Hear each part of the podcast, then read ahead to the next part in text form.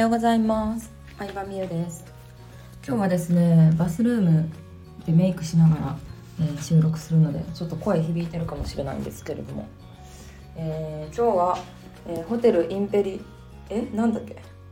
ウィーンのホテルインペリアルラグジュアリーコレクションに泊まっております、えここにねあの5日間5泊します。やったこのホテルはガチ元宮殿をホテルに改装したやつなんですけどなのでエントランスとか、まあ、客室ももうちょっとどぎも抜かれるレベルですね。うん。値段価格的には前回泊まってたパリで泊まってたラグジュアリーコレクションシリーズの方が高いんですけどそっちの方が1泊20万でこっちは1泊10万円ぐらいなので。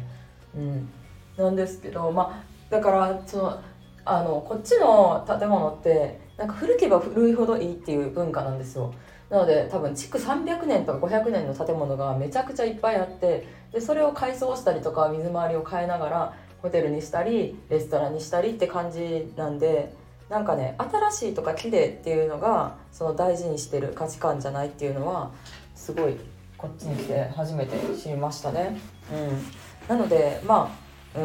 んそうだな。まあでもあのすごいです。シャンデリアとかすごいです。インスタストーリーにもハイライトストーリーに載せてたやつをハイライトしてるのでもしよかったらそちらの方も見てみてください、うん、だって全部の天井がさ何メーターぐらいあるのよ。多分34メーターぐらいあって私の泊まってる客室も。うん。でシャンデリアがあってめちゃめちゃでかい。でカーテンもさめっちゃでかいのよ。だからさカーテン閉めるのでも大変なのよ。長すぎてさ。よいしょって感じで引っ張って閉めたんですけど。うん、まあでもこういうとこにす本当にさ住んでる人はさもともと住んでた貴族の人はさ自分でカーテン閉めることなんてないからね。そんなカーテンが重いとか気にすることはないんでしょうけど、うん、ではせっかく旅行中でいろんな感性が研ぎ澄まされてるからまあその純粋にさ感じたことここまでウィーンえっとね3週間ヨーロッパ旅をしてるんですけど最初5日ほどパリにいてでその次にパリからウィーンに、えー、飛行機で移動してきました。移動時間は2時間ぐらいなんですけど。でそうこっちに来たらパリはフランス語なんですけどで観光都市やから、まあ、フランス語英語って感じなんですけどウィーンはドイツ語なんですよね。でしかもなんかやっぱりドイツ人って感じがする。ドイツって感じがするオーストリアは、うん、みんなでかい。みんなでかいしその Mac とかもタッチパネルで頼むんですけどなんかねでかいのよ。その機械自体が。で私背低いからさ上の方は届かへんから下の方のメニューしか選ぶ 選ぶことができないとかあの建物も全部バスもなんかでかいね電車とかも。うん。全然日本のなんか地下鉄とかもそうあでウィーンは地下鉄がさめちゃくちゃ便利で、うん、東京みたいな感じ。で電車もなんか今回の旅から結構電車もね乗るようにしててタクシー車用意するんですよね。うん、荷物多い時とかはねもちろんタクシー乗るんですけど。で電車移動がすごい便利で1日乗車券的なのを買ってあの気ままに来た電車に適当に乗ったりとか、うん、で乗り方も日本と変わんないんですよ全然。Google マップで見たらななんか何色の線の電車とか何行きみたいなの出てくるから、まあ、ドイツ語全く分かんないんですけどそれを照らし合わせながら乗ってるって感じですね。うん。いやめっちゃ楽しい。海外の電車電車とかまあ電うんいいね。でトラムっていうウィーンはトラムっていう路面電車とかもすごい発達しててめちゃめちゃ便利で、まあ、治安も比較的いい国かなと思いますね、うん、今んとこ嫌な思いとかはほとんどしてないし、まあ、日本ほど店の人愛想よくはないけどまあそうめっちゃ、まあ、便利で。いい国だなっていう感じ。びっくりした。めっちゃいきなりさ上からさ水漏れしてきて怖いんだけどえどうなってんのこれあまあいいやなんかさ昨日なんかこの間泊まってるホテルもさ急にさテレビついたりしてさ怖かったんですよ。しかも一人で泊まってるからさ。ちょっとさ一人でさ豪華すぎるホテルってさ怖いな。誰か一緒に行こうよちょっと今度。誰か一緒に行こう。2人でさ泊まったら。1人も2人もさ料金変わんないですよねホテルって、うん、だから私は大体2人で予約するんですよ。で別に誰が後から来るとか何も聞かれないんで2人で何で予約するかって言ったらアメニティが2倍置いてるじゃないですか。朝シャワー浴びて夜シャワー浴びた時もタオルが足りなくなるとかことないし。でなんか頼んどいたら歯ブラシとかアメニティも倍置いといてくれるからスリッホワホワスリッパとか。でそのホワホワスリッパを持ってちょっとランクの低いホテルに泊まるとスリッパまたないんであの高級ホテルのスリッパをあの微妙なホテルに使うっていう感じでやりたいから2人で予約してますね。うん。そう。なんか1部屋にいくらやから変わんないんですよね。そうでもうさ今回の旅行ですごい思ったのがさ、まあ、1人でさ結構いろんなさ高級ホテルに泊まったりしてるわけなんですけどまあちょっと寂しいですね。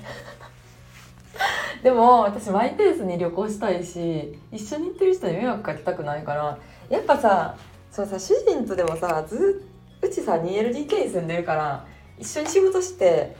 るとはいえずっと一緒に過ごしてるわけじゃないのよ。うん、基本的にはそれぞれの部屋にいてでご飯も一緒に食べへんしなんかお互い自立してるって感じなんですよね。だから基本的に2人とも誰かとずっと一緒にいたいタイプじゃなくて結構1人を大事にしてるタイプなんですけど、うん、だからその旅行もまあこういうさ旅行って疲れるからこそさ1人でさぼーっとする時間とかさなんかさ次明日何しようかなとかさ考える時間とか大事じゃないですか。写真整理したりとかさ、うん、そういう時間が必要やから、まあ、1人で旅行するのは全く苦じゃないんですけど1人で旅行するデメリットを挙げるなら2つあると私は思ってて。待ってまさかのさティッシュさ気がしてんけどちょっとティッシュ入れといてよ。で日本と違ってさやっぱさこういうさこういうさ日本ってすごいよね。安いホテルでもめちゃめちゃ気配りしてくれるからね。うんちょっと言っとこう。あのお手伝いさんみたいな掃除してくれる人に。うん。そうそのお手伝いさんっていうか掃除してくれる人もさ宮殿のさ召使いみたいな格好しててさもうさお何？お嬢様になった気分ですよ。お嬢様気分味わいたい人はヨーロッパのガチ宮殿をホテルにしたとこ多分いっぱいあるんでそういうとこ。泊まってみるとね。いいかなって思います。私は子供の時から結構そういうのに憧れたので今回ね夢が叶ったなと思いますね。うん、夢を叶えるっていうことからさこうさ発展してっていうか話すとまあ私結構子供の時にお城に住みたいってずっと言ったんですよ。なんかディズニープリンセスに憧れてたんかわかんないですけどお城に住みたいって言ったら、結構みんなに笑われたりしてたんですけどでもやっぱりお城に住みたい欲ってさ今になってもさ残ってたんやなと思って今回さこう短い期間やけど住めてめっちゃ楽しいなって思うと同時にやっぱなんか日本の便利なマンションがいいねって。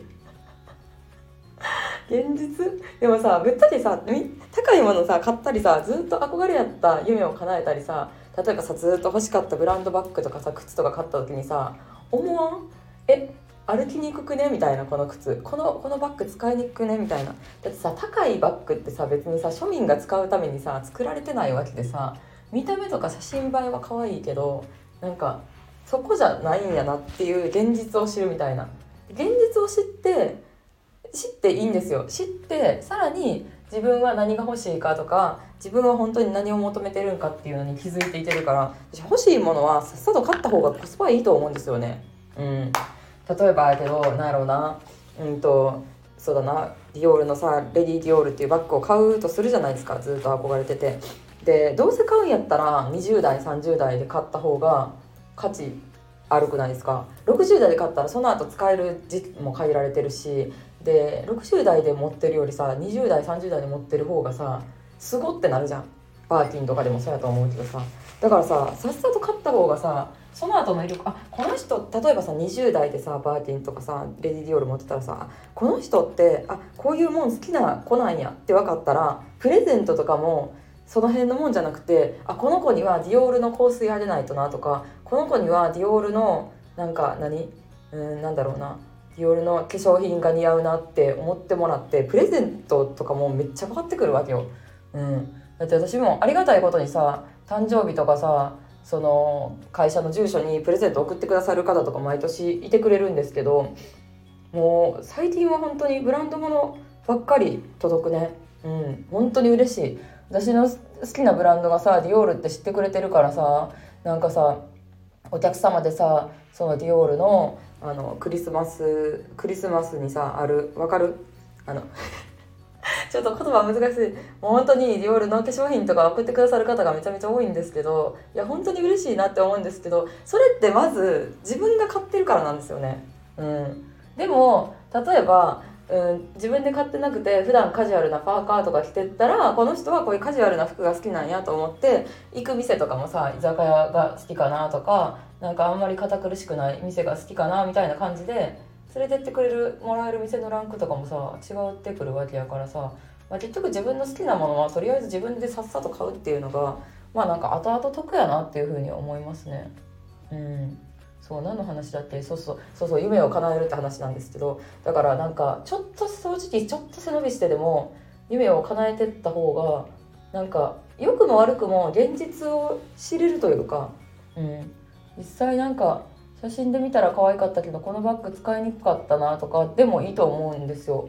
うん、マイナスな感じでも。例えば5つ星ホテルめっちゃ憧れてたけどなんかじなな実際泊まってみたらアパホテルの方が便利やなって思う人もいるかもしれへんやん、うん、でもそれで全然いいと思うしそうやってなんか最初からなんやろな5つ星ホテルやからさあらゆる人に言うわけじゃないやん。ラグジュアリーなもん好きな人やったらさ好きやからさうわ最高ってなるけどなんか別に全員に対して認められたいとも思ってないと思うしなホテル側も。うん、なんか高級すぎて落ち着かへんなっていう人もいると思うしそういうとこに泊まってるうちに自分のステージが上がって変わっていく人もいるやろうしまあどっちにしてもなんかとりあえずなんやろうな泊まってもいないのに批判することも違うと思うし泊まったからといって絶対それを肯定しないとあかんってわけでもないと思うから、うん、私はなんかまあとりあえずなんかとりあえず一通り高いもんはなんか試してみた方がいいと思うな。何でも。めっちゃさ別にさ高いもんって言ってもさ高い、うん、高いまあ万年筆とかさなんだろう。高いいいいい店とかさ行ったところでさ別に破産することとか絶対ないから行った上でどう感じるかがなんか結構大事でそれってさ人に聞いてもさ教えてもらえ自分がどう感じるかやから人に聞いて教えてもらえるもんじゃないと思うからうん。なんか一通り2 3 0代なんかもう早いうちにいろいろなんか経験しといた方がいいなって私は思いますね。うん、でも今回さガチお城のさホテルに泊まったわけなんですけどもうちょっとでもね怖いね。ガチすぎて怖えっていうさなんかない？そのさホーンテッドマンション的なさなんかさ高級すぎて怖い感を正直感じたから私はちょいモダンの方がいいかなっていう。うん、でもあの今回本当にいろんな多分5種類6種類ぐらいのホテルを移動し泊まり歩いたわけなんですけど一番良かったのはパリのラグジュアリーコレクションかな。うん。まあでもそのホテルが一番高かったからな。1泊20万やったからな。うん。そのホテルはマジで良かった。あのスタッフの質もマジでめちゃめちゃ良かった、まあ、パリっていう立地上高かったのもあるけどその内装も綺麗かったしあの私が一個感動したのはなんかさ夕方とかにさ出かけてさ洗面所とかさバーっていろんなもの置いてさ出かけるやん歯ブラシとかさメイク道具とかさ置いて出かけた、まあ、服が畳んであるのはもちろんなんやけど自分が持ってきた歯ブラシとかもそのミニタオルみたいな上にフォアフォアタオルの上にちょんちょんちょんって並べてあったのが可愛いなって思いました。伝わるかな？うん。そうなんかなんか執事がいろいろなんか周りのことをやってくれてるんだ感があった、うん、20万払う体験ってこういうことかって思ったね。うんそうそうそう。その何？ヨーロッパのお嬢様気分を味わえて。いやそんなさヨーロッパのお嬢様気分をさ味わえるんやったらさ1泊20万結構いいなって思った。だって味わえへんわけよ普通に生きてたら。うん。私のお客さんも多分可愛いもんとか高級なもんとか結構品ある方多いしさ私のお客さん、まあ、私も品あるからさ。うん。なんかそういうのを体験するイベントしたいなと思ってちょっと前に話してたのがそのリッツ・カールトンのリッツ・カールトン博多。日本で一番新しいリッツ・カールトンかな。であのみんなでさ遊んだり撮影の客室で撮影会した遊んだりうんあとディナーするっていうね会を考えてるんですけど、うん、まああのまずはあの教材購入者限定 LINE で案内して、まあ、もし枠余るかなどうかな多分それだけで結構速攻埋まっちゃう気がするんですけど、うん、もし枠があのまえっと空いてたら一般でも募集しようと思っております。なので教材購入者の方は教材購入のメンバーサイトの中にバナーが貼ってあるのでそこから登録してください。うん、多分今もうちょっとしたら新しい教材あの案内流れてくるんちゃうかな。うん、だからそれ